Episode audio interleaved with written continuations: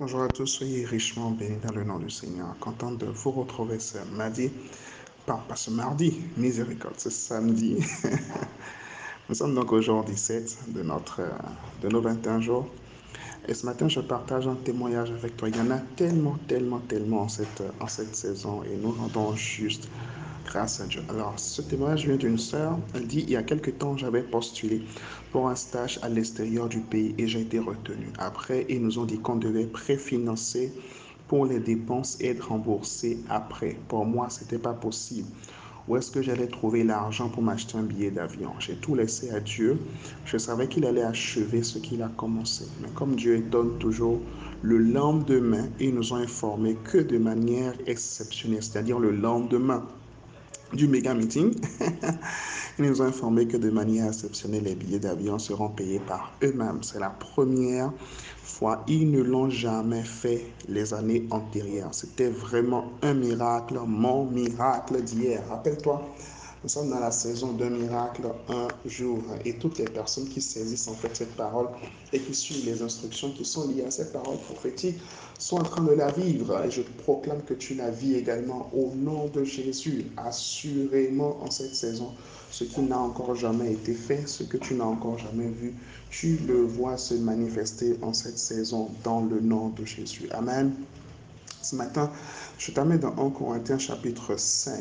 1 Corinthiens chapitre 5 à partir du verset 1er. La Bible dit, on entend parler constamment d'inconduite parmi vous et d'une inconduite telle qu'elle ne se rencontre pas même chez les païens. C'est au point où l'un de vous a la femme de son père. Verset 2. Et vous êtes enflé d'orgueil et vous n'avez pas plutôt pris le deuil, afin que celui qui a commis ce acte soit ôté du milieu de vous. Pour moi, absent de corps, mais présent d'esprit, j'ai déjà jugé comme si j'étais présent l'auteur d'une telle action. Car au nom du Seigneur, vous et mon esprit, nous nous sommes assemblés avec la puissance de notre Seigneur Jésus. Qu'un tel homme soit livré à Satan pour la destruction de sa chair, afin que l'esprit soit sauvé au jour du Seigneur Jésus-Christ. Verset 6.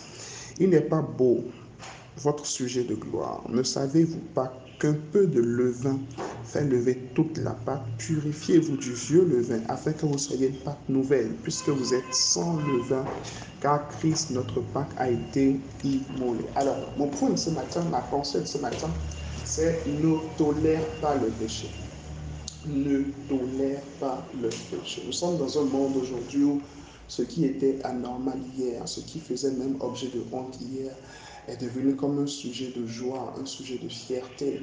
Et euh, il est important de ne pas tomber dans ce piège-là. Il est important de ne pas tomber dans ce piège déjà par rapport à notre vie. Mais avant tout, je veux insister par rapport à la vie des autres. Si vous êtes avec un frère, si vous êtes avec une soeur, qui se dit chrétien, mais qui vit ouvertement, mais vraiment ouvertement dans le péché, vous devez vous séparer de cette personne-là. Car il est écrit qu'un juste un tout petit peu de levain fait lever toute la pâte. La Bible dit que les mauvaises compagnies corrompre les bonnes mœurs. Si vous marchez avec des personnes qui sont adultères, vous deviendrez adultères. Si vous marchez avec des voleurs, vous deviendrez voleurs.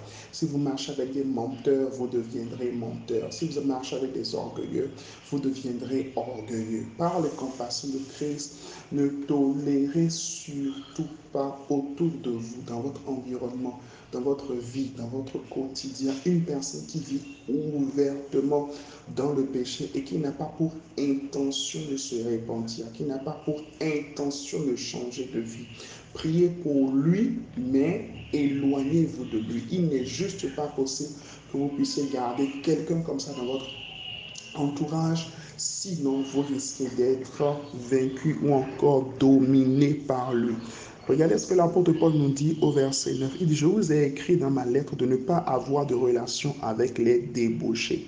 Ce n'est pas d'une manière absolue avec les débauchés de ce monde ou avec les cupides et les accapareurs ou avec les idolâtres. Autrement, vous devriez sortir du monde. Donc en fait, le point, ça, ça ne veut pas dire qu'il faut uniquement avoir des personnes qui sont saintes en fait autour de soi. Ça ne veut pas dire qu'il faut uniquement avoir des personnes qui ne pêchent pas. Non, parce que nous-mêmes, premièrement, il nous arrive de faire des erreurs, il nous arrive en fait de commettre des péchés. Mais voici la pensée, verset 11, il dit, maintenant ce que je vous écris, c'est de ne pas avoir de relation avec quelqu'un qui tout en se nommant frère, tout en se nommant frère, serait débauché, occupé, ou idolâtre, ou insulteur, ou ivrogne, ou accaparateur, et même de ne pas manger avec un tel homme. L'apôtre Paul est très très précis. Il est très très précis par rapport à ça.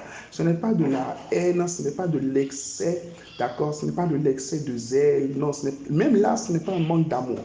Même là, ce n'est pas un manque d'amour. Parce que ça, c'est des faux frères, en fait. Un frère qui dit qu'il va à l'église, mais tu sais bien qu'il est en train de coucher avec sa copine. Et tu, tu, tu tolères ça, en fait. Tu tolères ça, tu acceptes ça. Ah ben non, c'est pas grave, on est sous la grâce. La grâce n'est pas un prétexte pour continuer à vivre dans le péché. La grâce n'est pas un prétexte pour continuer à vivre dans l'impureté. Et tu sais, même au-delà de ça, même toi qui m'écoutes, hein, qui sais que ton frère est en train de vivre dans le péché, et au lieu de lui dire la vérité, tu le laisses en fait comme ça, sous le prétexte en fait de la grâce, Dieu te jugera. Dieu te jugera. Oui, oui, oui, c'est pas une menace, c'est une vérité. Dieu te jugera. Parce qu'après, Dieu te demandera son sang. Est-ce que tu lui as dit la vérité? Est-ce que tu lui as dit la vérité de la parole de Dieu? Ou est-ce que tu as simplement toléré son péché sous le prétexte de la grâce? Je le répète encore et encore, la grâce n'est pas un prétexte pour le péché. La grâce n'est pas un prétexte pour une vie d'impureté. La grâce est une force qui nous permet justement de marcher dans la sanctification, de marcher dans la pureté avec le Seigneur. S'il y a un frère, une sœur que tu sais pertinemment qui vit en fait dans le péché, qui vit dans l'impureté, qui vit dans l'impudicité, tu le conseilles, tu le, tu l'encourages et tout, et cette personne ne veut pas se repentir, la parole de Dieu te recommande vraiment de t'éloigner de cette personne-là. Je ne dis pas que tu arrêtes de l'aimer. Non, tu l'aimes toujours, tu pries pour elle, mais tu dois t'éloigner. Tu dois prendre tes distances. Tu dois prendre tes distances parce que cette affaire d'éternité-là, c'est très, très sérieux. Je le répète encore ce matin, ne tolérons pas le péché. Ne tolérons pas le péché. C'est vraiment ma pensée de ce week-end. Ne tolère pas le péché. Donc écris avec moi, je refuse de tolérer le péché. Je refuse de tolérer le péché. Que Dieu te bénisse, bien sûr. Nos travaux d'aménagement continuent. Nous, nous continuons bien sûr de recevoir voilà, nos différentes dons, nos différentes participations.